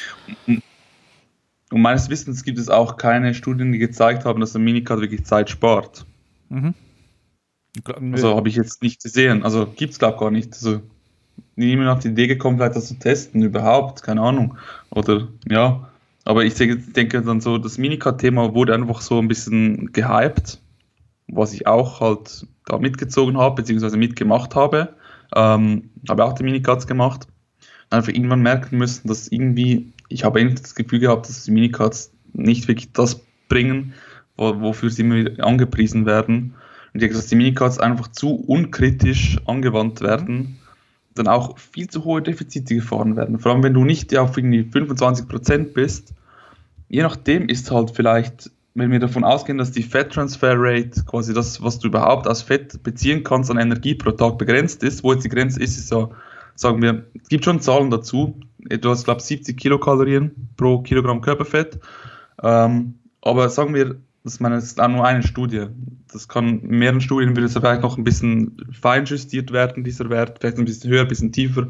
Aber sagen wir mal, das ist der Wert, oder? 70 Kilokalorien ähm, pro Kilogramm Körperfett, was du ins Defizit gehen kannst ähm, und noch aus Körperfett überhaupt bezogen werden kann an Energie, weil sonst einfach die Energierate, die quasi ähm, aus Fett gezogen wird, einfach mechanistisch zu langsam wird, weil die Enzyme haben auch eine begrenzte Geschwindigkeit, die das Fett abbauen etc. Ähm, und das ist quasi nur das theoretisch maximal äh, Mögliche, was das Fett. Das muss nicht heißen, dass du wirklich dann auch alles aus Fett beziehst. Kann auch aus Muskelmasse dann kommen, je nachdem, oder aus Glykogen etc. Ähm, und wenn wir das mal ein bisschen ausrechnen, hast du halt schnell mal einen Körper, wenn du nicht so hoch bist dem Körperfett, schnell mal eine Zahl, sagen wir jetzt bis, bis bei 100 Kilogramm 10%. Größe egal. Das 10 Kilogramm Körperfett. Ähm, jetzt von da willst du runter. Okay, es ist 10%. Von da willst du in der Regel nicht mehr runtergehen. Aber also die meisten Leute wahrscheinlich werden da schon ihren unteren Punkt erreicht haben, wo sie dann wieder beginnen aufzubauen. Aber anyway, sagen wir dort, dann ist es 700 Kilokalorien. Und wenn du darüber gehst mit einem Tausender, die, die 300 Kilokalorien, die kommen dann wahrscheinlich nicht mehr aus Fett. Mhm. Du verlierst gezwungenermaßen verlierst du, verlierst du dann Muskelmasse. Und auch wenn du am Anfang der Diät mit einem Tausender noch in diesem Bereich drin bist, in diesem Range, geht es ein paar Wochen, vor allem bei diesem hohen, äh, bei diesem hohen Defizit von 1000, geht es ein paar Wochen äh, und du bist ziemlich schnell mal dann drüber. Also denke, du verlierst dann schon Muskelmasse, auch wenn du die Leistung hältst, einfach weil es schlicht nicht möglich ist, die Energie aus Muskelmasse zu beziehen. Es muss von irgendwoher kommen. Ähm, und ja, ich denke, ich will ja nicht irgendwie Panik stiften, dass man irgendwie schnell Muskelmasse verliert oder so, aber ich sage nur, dass, ähm, dass ein hohes Defizit, man sagt, sagt ja immer, man hat immer gesagt, ja, weißt du, wenn du leaner bist, musst du ein, ein tieferes Defizit fahren. Und das würde eigentlich genau damit erklärt werden. Also wenn du leaner bist, hast du weniger Körperfett und deswegen kannst du weniger aus Fett beziehen. Das ist eigentlich ganz einfach, macht absolut Sinn für mich, deckt sich auch absolut mit der Erfahrung. Mache ich auch mit meinen Kunden so, wenn jemand mehr Körperfett hat, da gehe ich auch hart rein, verträgt die Person in der Regel auch viel besser, hat auch keine Kraft- und Muskelmasseverluste. Aber einfach, was ich damit sagen will, nehmt nicht ein Tausender Defizit pauschal, weil das alle so machen. Ja klar geht es schnell, aber unter Umständen, wenn ihr zu lean seid oder zu leicht beziehungsweise zu kle also klein seid von der Körpergröße her und deswegen weniger Körpergewicht, weniger Muskel, also weniger ähm, ähm, Kilogramm an Körperfett dann schlussendlich habt, dann verliert ihr einfach schnell Muskeln. Das ist einfach nicht das, was ihr wollt. Auch wenn es schnell runtergeht, ihr verliert Muskelmasse, ihr wollt nicht Muskelmasse verbrennen. Ich möchte einfach ein bisschen dazu äh, die Leute anregen, nachzudenken, schau, was trifft auf mich zu? Wie lean bin ich wirklich? Bin ich lean? Bin ich nicht so lean? Wie hoch soll das Defizit werden? Einfach so ein hohes Defizit pauschal zu wählen, das macht für mich einfach überhaupt keinen Sinn. Mhm. Das muss man wirklich anpassen an, an die Person, an die Körperkomposition, weil sonst läuft man einfach Gefahr, dass die Leistung, Muskelmasse dann sinkt, was absolut nicht das Ziel sein kann in einem Minicard, wo du dir Zeit erkaufen willst. Du willst nicht in einem Minicard Zeit erkaufen und gleichzeitig Fortschritte rückgängig machen, auch wenn es nur irgendwie 100, 200 Gramm sind ich meine, für, für 200 Gramm Muskelmasse in meinem Fortschrittslevel ähm, äh, hast du da schon recht lang dafür. Also wenn ich davon ausgehe, dass ich jetzt irgendwie, sagen wir, 2 Kilogramm Muskelmasse pro Jahr zulegen kann, was schon mal recht gut wäre, dann sind das so, ja, ein bisschen weniger als 200 Gramm pro, pro, pro Monat, wenn ich das richtig habe. 2 mhm. Kilo durch 12, ja ungefähr. Irgendwie sogar noch 150 oder was auch immer. Und wenn du dann 150, 250 verlierst, einfach zwei Monate, tschuh, weg. Das ist quasi Minicut, das Minicut-Leasing oder äh, Mus Muskel-Leasing. Mhm. Das macht keinen Sinn. Das ist alles nur vom Prozess dann, dann geborgt. Aber finde ich sehr, sehr interessant, den ähm, Gedankengang oder auch diese Rechnung, die, ähm, mhm. die du da vorgelegt hast. Ähm, machen sich die meisten wahrscheinlich keine Gedanken drüber. Und ähm, genau, dass diese, diese magischen 1000 Kilokalorien Defizit irgendwie bei jedem Minicut das Mittel der Wahl sind. Genau, hatte ich, glaube ich, bei dir auch kommentiert, mhm. dass das Klar, mhm. es muss halt am Individuum, am, am Gewicht und an der entsprechenden, am KFA angepasst sein und dann vom Zeitraum auch so gewählt sein, dass das halt minimiert wird, das Risiko halt. Ne? Und dann kann man es halt auch machen, aber nicht sagen so, okay, Minicard habe ich verstanden, ist zwar jetzt äh, mhm. nur ein Aufbautool, aber 1000 Bumm und bis ich dann weiß ich nicht, drei bis sechs Wochen und dann wird das schon hinkommen und dann gehe ich wieder raus. Ähm, das ja, kann ja. halt schnell nach hinten losgehen. Ne? Also, exakt, exakt. Da haben wir Weil das so, so, haben es die meisten und auch ich gemacht. So, das ist mhm. einfach so, machen wir ein Tausender Defizit. Wie lange etwa? Ja, zwei, drei Wochen. Da habe ich dann so ja, ein paar Kilo runter, zwei, drei Kilo runter, top, super. Ja, ist halt in der Regel nicht unbedingt das Optimum. Nee. So, kommen wir vielleicht noch mal so ein bisschen aus dem, ähm, aus den Diäten raus während der Offseason ja. und gehen so ein bisschen mehr ins, ins Training. Ähm, da wollte ich so ein bisschen quasi Rap-Ranges mal besprechen. Ich finde, das ist so ein Thema, was mhm. von den wenigsten ähm, so richtig betrachtet wird, wenn es allgemein ums mhm. Training geht und auch gerade um die Offseason geht. Und ich habe das mal in so drei Bereiche zusammengefasst. Ne? Also sagen wir mal so alles von fünf bis zehn Wiederholungen, was so low wäre, 10 bis 20 Wiederholungen, was vielleicht so im mittleren Bereich wäre und was hoch ist, ist halt 20 bis 30, mhm. vielleicht sogar mhm. plus, ne? was schon richtig high ist. Ähm, Hast du da irgendwelche Bereiche, die du irgendwie strategisch nutzt, die du gar nicht nutzt, die du, äh, wo du irgendwelche Vorteile siehst? Also was ich auf jeden Fall in der letzten Zeit sowieso gemacht habe oder gemerkt habe, dass ich die Rap-Ranges, habe ich früher, meine, vielleicht ist es, ich denke mal so, sieht er die Hypothese, dass es optimal wäre, gewisse Dinge zyklisch ähm, zu wechseln. Zum Beispiel auch die Frequenz des Trainings, Muskel häufig zu trainieren, in einer Phase, wo man weniger häufig trainiert, etc., um einfach auf, für den, von den verschiedenen Mechanismen auf dem Muskelaufbau zu profitieren ähm, die Gelenke, Gelenke zu, also nicht immer das Gleiche zu machen, was halt dann auch äh, Overuse-Injuries zur Folge haben kann, etc. Ähm, sagen wir, es wäre auch optimal, die, die Rep-Ranges zu cyclen, dass man quasi einen Cycle macht mit ein bisschen tieferen Kraftcycle, sage ich mal grob, so ein Hypertrophie-Cycle, wie man nennen will, ist auch egal, und dann so ein High-Rep, äh, Metabolic ähm, Accumulation Phase, whatever, wie du es auch immer nennen willst. Ähm, sagen wir, es wäre optimal. Ich mache das trotzdem nicht, weil ich einfach gemerkt habe, wenn du zu oft den Training zu dynamisch wird, dann kannst du nicht mehr einschätzen, wo, wo stehe ich, was habe ich gemacht, bin ich besser geworden. Wenn du zum Beispiel jetzt einen Cycle machst, wo du Übung X, sagen wir Bankdrücken, machst du Bankdrücken mit 6 Reps, beim nächsten Cycle 12, beim übernächsten Cycle machst du 20. Das ist nicht sinnvoll bei Bankdrücken, aber anyway, äh, das Ding ist halt, wo, wie weißt du, dass du stärker geworden bist? Du weißt es erst nach, am vierten Cycle, wo du wieder auf 6 runtergehst. Ob du dann wirklich Muskelmasse dazu gewonnen hast, beziehungsweise ob du in, in, diesem Bereich auch stärker geworden bist. Und wenn du dann merkst, nach vier Cycles, vier, nach vier Monaten grob, oder noch mehr teils, merkst, dass du dann äh, ähm, nicht besser geworden bist, ja, dann hast du die letzten vier Monate eigentlich, ja, relativ verschwendet. Und wenn du es erst nach vier Monaten merkst, musst du wieder noch was ändern, wartest wieder vier Monate, bis du überhaupt das ähm, überhaupt evaluieren kannst. Und dann merkst du, oh, ist immer noch nichts gegangen. Dann hast du acht Monate einfach verpulvert. Und deswegen bin ich halt inzwischen immer mehr der Meinung, auch wenn es vielleicht rein in der Theorie weniger optimal ist, vielleicht auch schon, ähm, ein bisschen die Rap-Ranges nicht so häufig zu wechseln. Mhm. Ähm, das ist mal der eine Punkt ähm, zum Thema Rap-Ranges. Dann, ich sehe es halt auch so, dass gewisse Rap-Ranges ähm, bei gewissen Personen und Übungen mehr oder weniger Sinn machen können. Ähm, zum einen mal bei Personen, es ist leicht abgehandelt, gewisse Personen haben bei gewissen Rap-Ranges einfach mehr Muskelwachstum, wieso auch immer. Also ich denke, es gibt Leute, die haben halt in einem gewissen Bereich, ähm, die, klar, es gibt ja Leute, die sagen, zum Beispiel mir war das so, äh, die Waden habe ich trainiert im Bereich von 20, weil es immer geheißen hat, so 25 Waden, Pumpen, bla bla.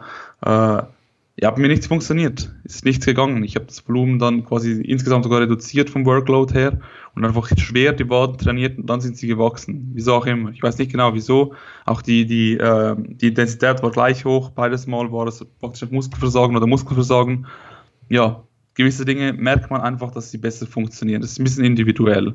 Würdest du mir da zustimmen? Das ist ein bisschen. Definitiv. Ja. Es ist, ist halt auch wieder von den Muskelfasertypen äh, abhängig. Und das, Beispiel, das kann man ja. zwar grob immer sagen, dass die meisten Menschen in der und der Muskelpartie eher schnell oder eher genau. langsam zuckendere Muskelfasern haben, aber das heißt ja nicht, dass das für jeden Zuhörer auch so sein muss. Und äh, da ja, ist genau. jetzt das Beispiel bei dir. Es kann halt auch sehr, sehr anders ausfallen. Mhm. Und mhm.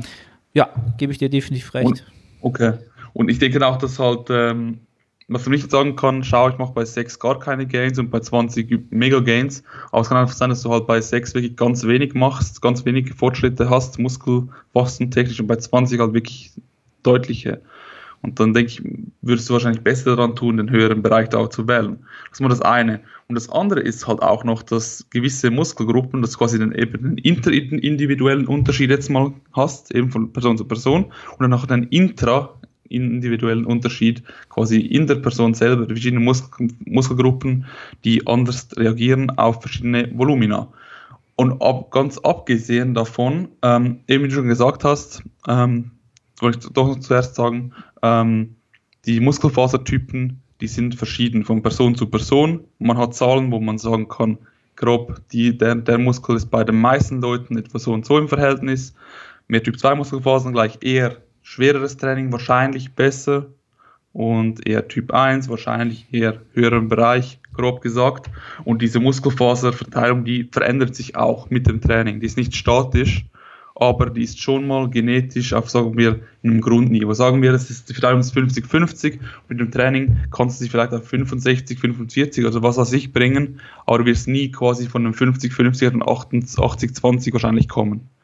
Wird wahrscheinlich nicht passieren, aber ja, ähm, also einfach um zu sagen, das kann sich auch über die Trainingskarriere ein bisschen verändern mit dem Training. Wenn ihr mehr schwer trainiert, werdet ihr wahrscheinlich mehr Typ 2 Konversion auch haben und umgekehrt, äh, grob. Ähm, ich denke aber, viele Übungen ähm, limitieren dich generell äh, in der Rep-Range, weil du weiß nicht, ob du es auch so siehst, aber ich habe letztens mir Gedanken gemacht, was macht eine gute Übung für Hypertrophie-Training überhaupt aus? Und da habe ich einfach mir so sagen müssen, dass du darfst nicht limitiert werden durch den kardiovaskulären Faktor, also wenn du einfach kaum mehr Luft kriegst und deine Lungen einfach brennen wie Sau und du deswegen den Satz beenden musst, ist es wahrscheinlich nicht optimal, weil du jetzt mit Muskelreizen und nicht dein kardiovaskuläres System trainieren beim Krafttraining oder beim Gewicht, Gewichttraining. Ja. Und was auch noch der Punkt ist, was auch nicht der limitierende Faktor ähm, sein darf, meiner Meinung nach, wäre ein bisschen spezifischer noch, der Schmerz. Es gibt Übungen, die sind übermäßig schmerzhaft, finde ich, eben aufgrund auch von so kardiovaskulären Sachen, keine Ahnung, irgendwie gewisse Übungen auf High Reps zu machen, schmerzt einfach so sehr, dass du einfach wegen dem Schmerz früher aufhörst, also aufhören würdest. Und das ist auch für mich suboptimal. Und noch der letzte, fast wichtigste Punkt, denke ich, dass du Übungen so wählst, dass der Muskel, den du damit stimulieren möchtest, auch der limitierende Faktor ist. Das heißt, wenn du, keine Ahnung, ähm, du machst Squats und bei dir hört einfach irgendwann der, der Rückenstrecker und die Glutes äh, geben auf.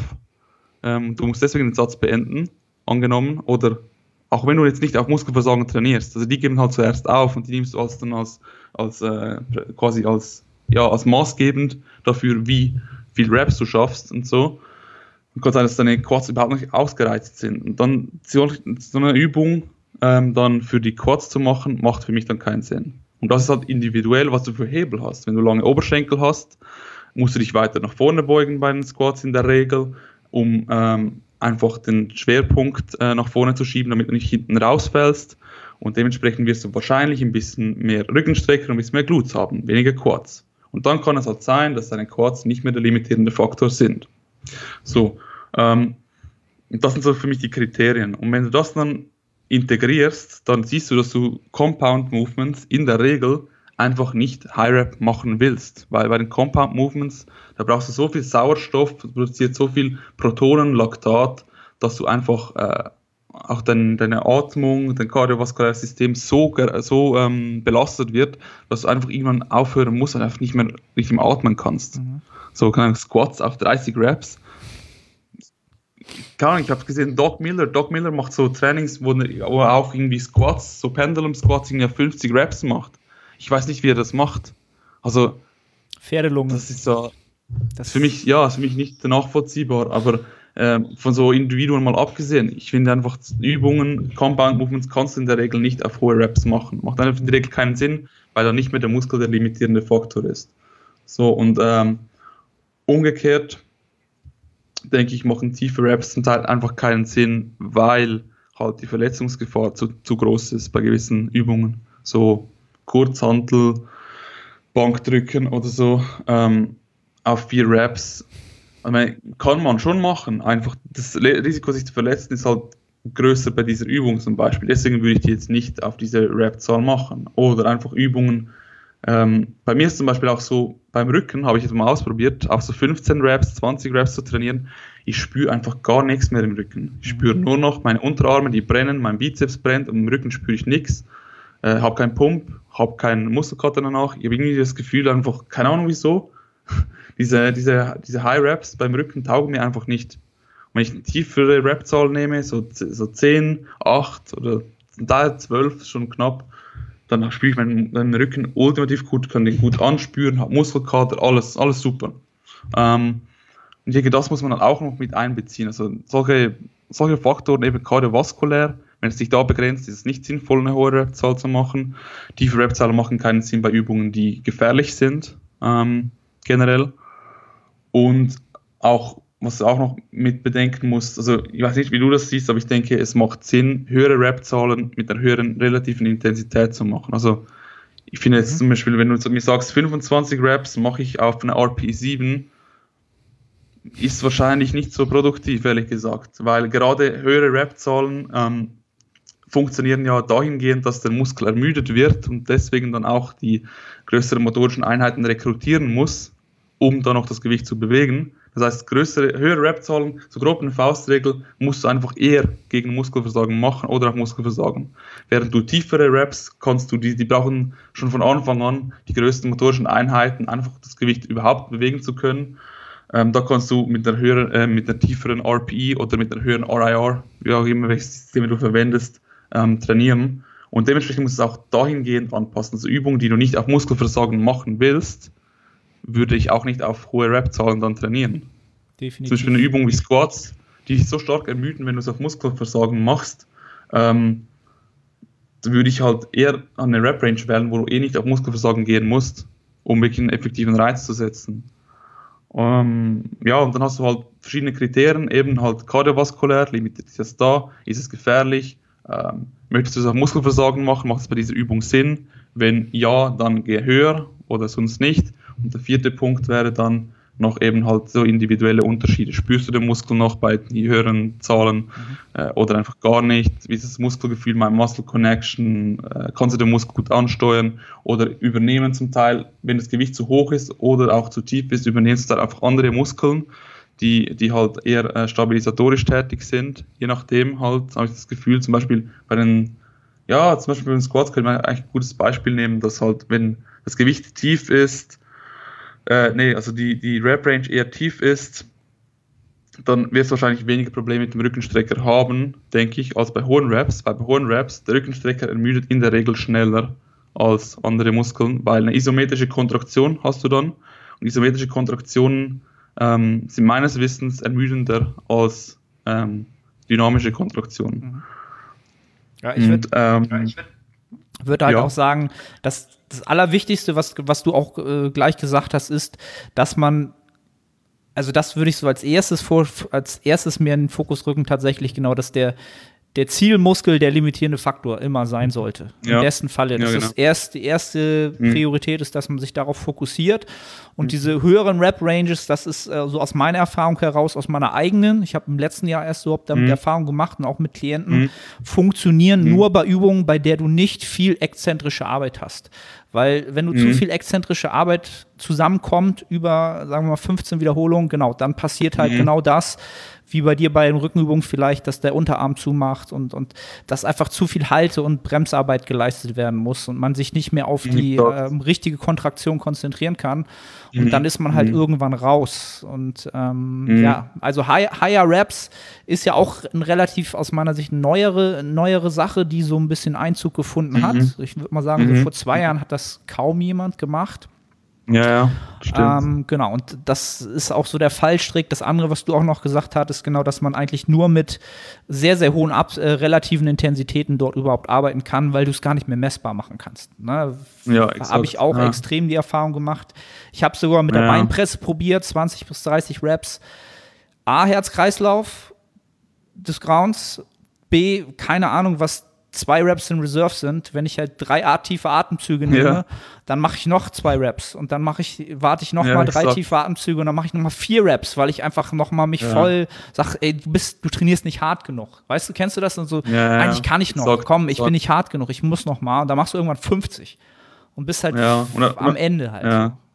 Oder an Tagen, an denen du dich wirklich ein bisschen mehr quälen kannst, weil du sonst irgendwie einfach entspannt bist mhm. und, und alles gut ist an gewissen Tagen, wo du gestresst bist und viel arbeiten musstest, anders äh, auf anderen Bereichen, habe ich dann nicht mehr das, ja, nicht mehr die Fähigkeit, mich wirklich danach im Training noch effektiv ja. zu quälen. Und dann machst du halt bei so einem Tag, machst du halt statt 25 Reps, machst du halt nur 20. Und das ist schon noch ein großer Unterschied. Also, und ganz im Ernst, also ich habe, ich finde, alles, was deutlich über 20 geht, als gegen 30, also ich persönlich weiß nicht, also aus rein, von meiner Erfahrung her, ich weiß nicht, wie, wie sinnvoll das wirklich dann noch ist, so 30 für Bodybuilding, weil zum Teil ist es dann einfach schon so schmerzhaft, dass für was willst du dir die Schmerzen zumuten, wenn du mit weniger Schmerzen das auch machen könntest? Vom, auch der Schmerz, meine, ja, du gewöhnst dich schon ein bisschen dran mit der Zeit, es tut nicht mehr so weh oder du kannst ein bisschen, bisschen, bisschen, bisschen besser mit dem Schmerz umgehen. Aber wenn du jetzt die ganze Zeit quasi die schmerzhafteste Variante wählst, um die Muskeln aufzubauen, über die lange Zeit, über die lange Sicht tut es dir keinen Gefallen, denke ich damit. Also ich denke, auch der Schmerz, wenn du sagst, die, die Beinpresse,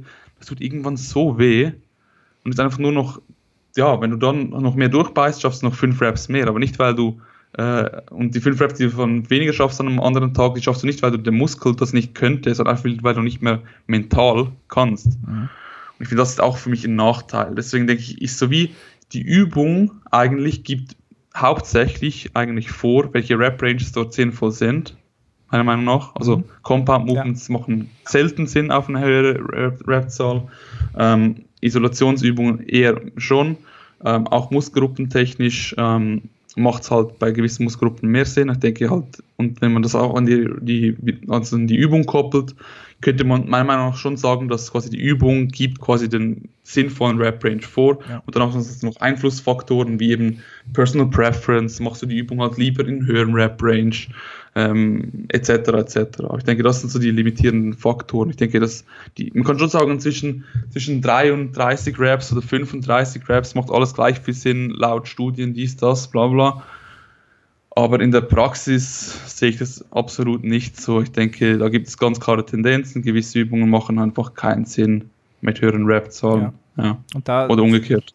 Genau, da müssen wir halt weiterhin abwarten, was die Mechanismen am Ende des Tages halt, mhm. welcher, welcher Effektgröße halt wirklich sind. Und es ist halt immer noch alles sehr, sehr ungewiss.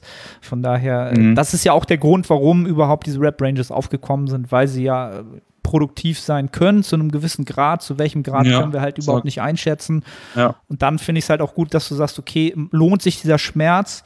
Und lohnt sich halt auch dieses Mentale. Also ich finde bei higher, höheren ja. Rap-Ranges, und das ist auch so das Feedback von ganz vielen Klienten von mir, dass sie halt sagen, mhm. sie trainieren halt lieber ähm, Sechser, Sechser Squats mit mhm. absoluter Intensität des Grauens als 30 Wiederholungen Beinpress. Das ist für die viel schlimmer. Die sitzen zwischen ja. den Sätzen da und brauchen fünf Minuten, um sich mental wieder klar zu kriegen, zu sagen, okay, ich mach den jetzt. Ich hau jetzt den dritten Satz mhm. mit mhm. 27 Raps raus und danach bist mhm. du halt mental so kaputt, mhm. dass du sagst, okay, danach kann ich jetzt auch keine, keine Isolations-Schulterübungen mehr machen, weil dann mache ich halt Wischiwassi. Ich bin, bin halt komplett am Ende halt so. Das ist so eine Sache, mhm, wenn, mhm. wenn, wenn ihr das merkt, dass euch das so mental kaputt macht, dann nimmt es halt gesamt an Effizienz fürs gesamte Training weg und dann kann es halt auf dem Zettel ja, irgendwie die 10% bringen, aber auf kurz oder lang halt auch nicht unbedingt halt, ne? So. Genau, ganz genau. Und da würde ich dann würde ich dann so zum, zum Abschlussthema kommen, nämlich, äh, weil das mhm. passt dann, glaube ich, ganz gut zu den High Raps, zu dem Thema, wie kann ich denn überhaupt ähm, Indikatoren finden, die so meine ja, mein Training halt überall die Produktivität messbar machen halt. Ne? Und da kommen ja halt viele, mhm. genau, ist, ist der Pump irgendwie ein relevanter Faktor, ist Muskelkater ein relati rel relativer, ein relativer, ein wichtig, wichtiger Faktor. Religiöser Faktor. Das ist ein religiöser Faktor, der, der ist ein religiös. Ja. Der Pump auf jeden Fall, der ist religiös. Ja, ähm, hast, du da, hast du da so bestimmte Faktoren, die du im Auge behältst?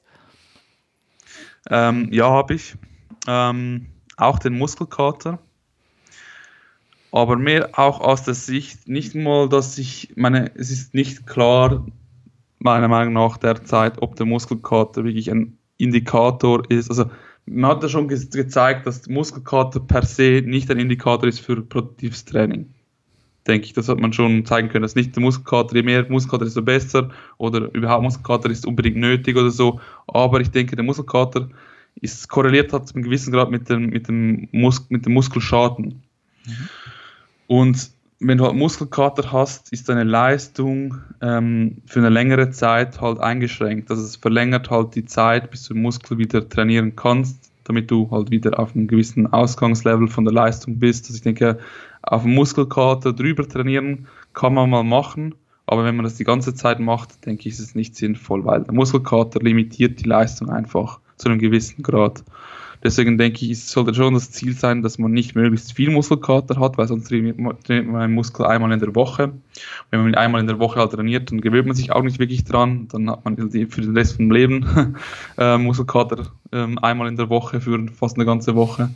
Ähm, ich denke, deswegen macht es Sinn, dass man ein bisschen Muskelkater hat, aus folgenden Gründen. Einfach weil ich, ich weiß es nicht, aber ich glaube, dass das ein Indikator ist, dass man den Muskel halt gereizt hat, beziehungsweise eine ungewöhnliche Belastung ähm, halt hatte. Deswegen ein bisschen Muskelkater, denke ich, ist schon ein Indikator ähm, dafür, dass man was Gutes getan hat, würde ich mal behaupten. Aber das ist rein meine Vermutung, meine Meinung.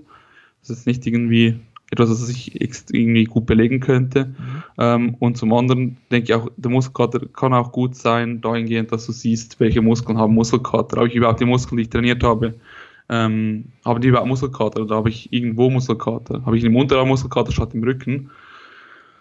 Dann vielleicht hat das gewisse Implikationen, das Training zu verändern. Vielleicht ist es vielleicht, dass du dann Straps benutzen und äh, zum Beispiel oder irgendwie eben nicht hohe Raps machen, weil der Unterarm früher aufgeben etc. etc. Ich denke, der Muskelkater ist nicht schlecht. Beim Pump bin ich mir ein bisschen weniger sicher, ehrlich gesagt ich denke, der Pump ist auch wieder, hat auch die Funktion halt dahingehend, dass du siehst, welcher Muskel arbeitet. Ähm, wenn du Bankdrücken machst, nichts in der Brust, gar keinen Pump in der, in der Brust hast, aber Trizeps und vor der Schulter platzen schier, dann ist es wahrscheinlich nicht die beste Übung für dich, für die Brust. Also vielleicht sollst du, wenn du die Brust aufbauen willst, nicht Bankdrücken nehmen. Ähm, also dahingehend finde ich den Pump schon noch ein Indikator für produktives Training im Sinne von welche Übung, für welche Muskel. Der Pump an sich führt ja die Mechanismen, die zum Pump führen oder die Mechanismen des Pumps führen ja auch, haben mit Hypertrophie schon was zu tun. Also auf jeden Fall. Ähm, nur schon über den äh, Metabolic Waste Pathway etc. Ähm, das ist schon, der Pump ist eigentlich schon anabol. Der Pump ist nicht wertlos. Ähm, auch wenn sich da ja halt die wissenschaftlichen noch nicht ganz in einer äh, Reihe befinden, denke ich, gleiche Aussagen tätigen. Ich denke, Pump hat schon was zu tun mit Muskelaufbau, ähm, kausal. Aber den Pump würde ich jetzt eher als untergeordneten Faktor nehmen mhm. für einen Indikator. Indikator wäre für mich eben insgesamt natürlich, ob du Progress hast, logischerweise, ähm, ob du ein bisschen Muskelkater hast, dann eben kannst du den Pump nehmen noch, ähm, treffe ich den richtigen Muskel, und was ich aber noch auch noch interessant finde, ähm, zum Teil, ich weiß nicht, ob du das auch kennst, hast du doch so ein Gefühl, es fühlt sich an, als wäre der Muskel so ein bisschen verrissen, so ein komisches Gefühl. Mhm.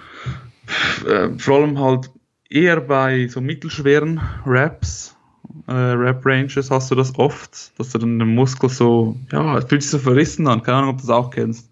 Mhm. Einfach so ein Gefühl, dass. Verrissen meinst du so ein bisschen so schwer, müde und, und gut durchblutet, schwer, müde, so, ja. Also ich könnte mir ungefähr ja, was ja. du meinst, ungefähr. Ich kann es aber nicht mal, ich kann es aber nicht mal so gut beschreiben. Also verrissen, so fühlt sich's an, als wäre irgendwie das Verrissen in meinem Muskel drin, aber nicht irgendwie im Ansatz, einfach so der ganze im Muskel drin. Als hätte ich einfach, einfach gesagt, äh, wahrscheinlich ist es besser für die meisten, wenn du einfach denkst, wenn du noch ein das Gefühl hast, den Muskel spürst, wirklich das Gefühl hast, du hast wirklich etwas getan. Der Muskel hat gearbeitet. Wenn du es wirklich spürst, einfach so eben, wie du es, vielleicht du ein bisschen mehr an der Ermüdung, ist der Muskel schwer oder so. Ich bin vielleicht mehr an so komischen Sensations of äh, Verrissen sein, oder wie auch immer du das nennen willst. Äh, einfach, du, du hast irgendein du spürst irgendwas im Muskel, wenn du halt danach der Muskel eine Stunde nach dem Training sich anfühlt, als hättest du ihn nie trainiert und es wäre der top fit und ja, mhm. das vielleicht auch noch, ja. ja. Aber, Aber, ja, genau, schlussendlich. Genau, ja. Also schlussendlich, das finde ich gute Indikatoren, die halt kurzfristig helfen, das einzuteilen. Aber schlussendlich ist langfristig eigentlich natürlich wichtiger, wenn du halt siehst, dass gewisse Muskelgruppen bei mir, die haben nie Muskelkater und wachsen trotzdem. Und gewisse genau. Muskelgruppen, die haben immer Muskelkater und wachsen so, so, so lala. Also, würde ich halt auch eben, sagen. weil ich immer Muskelkater habe, wachsen sie nur so, so lala. Genau. Könnte das auch sein. Das war halt ja. auch zuletzt, ähm, da war ich in einem anderen Podcast und habe ich halt gesagt, ich sehe Muskelkater nicht als grundsätzlichen Indikator für, für gute Hypertrophie, sondern für ein bestimmtes Zeitfenster. Genau wie der Pump vielleicht mhm. Intrasession ein guter mhm. Indikator ist, der Muskelkater mhm. vielleicht von Mikrozyklus oder Start eines Mesozyklus, Mikro 1 zu Mikro 2 vielleicht noch ein guter Indikator ist, muss er halt nicht mhm. von Meso zu Meso ein guter Indikator für Hypertrophie sein. Und da mhm. finde ich es halt sehr mhm. interessant, dass du das auch so berichtest und sagst, okay, ich habe halt Muskelpartien, da habe ich so gut wie nie mehr Muskelkater, aber die wachsen halt trotzdem so. Das mhm, ist halt auch so eine mhm. Erfahrung, die ich auch die letzten Jahre gemacht habe und auch mit Klienten gemacht habe. Mhm. Und ähm, ja, interessant zu hören, definitiv. Ja, es kommt von Person zu Person drauf an, von Muskel zu Muskel. Wenn du halt einen Muskel hast, der hat nie Muskelkater, ist halt schwierig zu sagen, den Muskelkater kannst du dann nicht brauchen, weil du hast praktisch nie Muskelkater. Und wenn er trotzdem wächst, hast du auch keinen Grund, dort einen Indikator zu, zu nehmen dann von dem her. Aber wenn du halt Muskeln hast, die halt schnell Muskelkater haben, dann würde ich aber sagen, dass ein leichter Muskelkater wahrscheinlich optimal ist, weil er halt dir erlaubt äh, zu sehen, dass du den Muskel gereizt hast, aber trotzdem nicht ewig brauchst, bis du wieder trainieren kannst. Cool. Ja, so bottom line. Sehr, sehr cool. Äh, Janis, vielen, vielen Dank für äh, deine Gedanken und dass du die mit uns geteilt danke, hast. Danke dir. Ähm, gib doch noch mal kurz so ein Feedback. Wann äh, sehen wir dich das nächste Mal äh, auf der Bodybuilding-Bühne? Hast du Plan? Pro, provisorisch ist jetzt mal 2021 geplant. Cool. Das heißt, dass ich noch ein Jahr ähm, bis ein bisschen mehr ähm, noch da im Aufbau verbringen kann. Beziehungsweise ich bin jetzt bald meine längere, längere Diätphase und kann dann einen tiefen KFA schön langsam, Betonung auf langsam aufbauen. Nicht gleich wieder das Fett dann wieder draufkommt, das ist auch sehr, sehr wichtig. Ich glaube, das ist ein Punkt, den wir noch erwähnen sollten, wenn wir vorher da darüber geredet haben, auch noch kurz am Rande. Baut nicht so schnell auf, weil sonst ist die ganze Diätdiskussion sowieso hinfällig.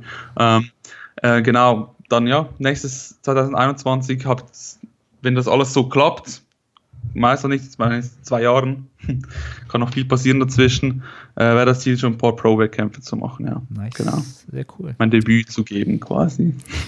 Da haben wir ja. ähnliche Pläne. Ich will auch 2021 nochmal äh, angreifen. Nochmal angreifen, ja.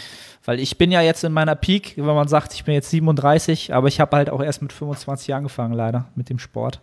Ähm, das ist dann viel später. Ist leicht verschoben nach hinten halt, ne? Äh, schon, ja. Wollen wir es hoffen, wollen wir es hoffen. Ähm, Janis, wenn die Leute ähm, noch mehr Content von dir sehen und hören wollen, wo finden sie dich sonst noch so im Internet? Eigentlich hauptsächlich auf Instagram, mhm. at ykorrer. Ähm, das ist eigentlich meine Hauptquelle, wo ich am aktivsten bin. In der letzten Zeit nicht so aktiv, aber ich versuche, wenn ich wenigstens was poste, dass es dann informativ ist. Gebe mir da auch immer sehr viel Mühe, versuche quasi die, die, das fehlende, die fehlende Frequenz und das fehlende Volumen, wenn man so will, von den Posts durch, äh, durch die qualitative Arbeit und Intensität äh, ein bisschen äh, zu kompensieren. Ähm, und äh, ja, eigentlich dort, ja. Sonst Facebook poste ich nichts anderes als auf Instagram. Und YouTube-Channel habe ich keinen. Kann sein, dass ich ab und zu mal irgendwo erscheine, wie bei dir zum Beispiel, mhm. jetzt im Podcast auf YouTube. Äh, eventuell wieder mal bei Mischa. Habe jetzt da nichts geplant oder so. Ja, Hauptsächlich Instagram. Dort werdet ihr eigentlich alles sehen, ja. Werdet ihr alles in den Show Notes, äh, bei YouTube in der Beschreibung, wo auch immer, Spotify, wo, das, wo ihr das gerade hört, findet ihr ähm, den Instagram-Handle und dann schaut vorbei. Kann ich dir definitiv zurückgeben, dass du das sehr, sehr gut kompensierst über die Qualität. Von daher sei es dir verziehen, die Frequenz. ähm, aber die Leute freuen sich sicherlich trotzdem über eine höhere Frequenz. Ja, ähm, ja ich danke dir nochmal, ja. Cool, für deine Appearance once again und äh, ich bedanke mich auch bei den Zuhörern, die bis hierhin alles äh, sich gegönnt haben und äh, sagt ciao bis zum nächsten Podcast. Bis dann. Bis zum nächsten Mal. Danke sehr.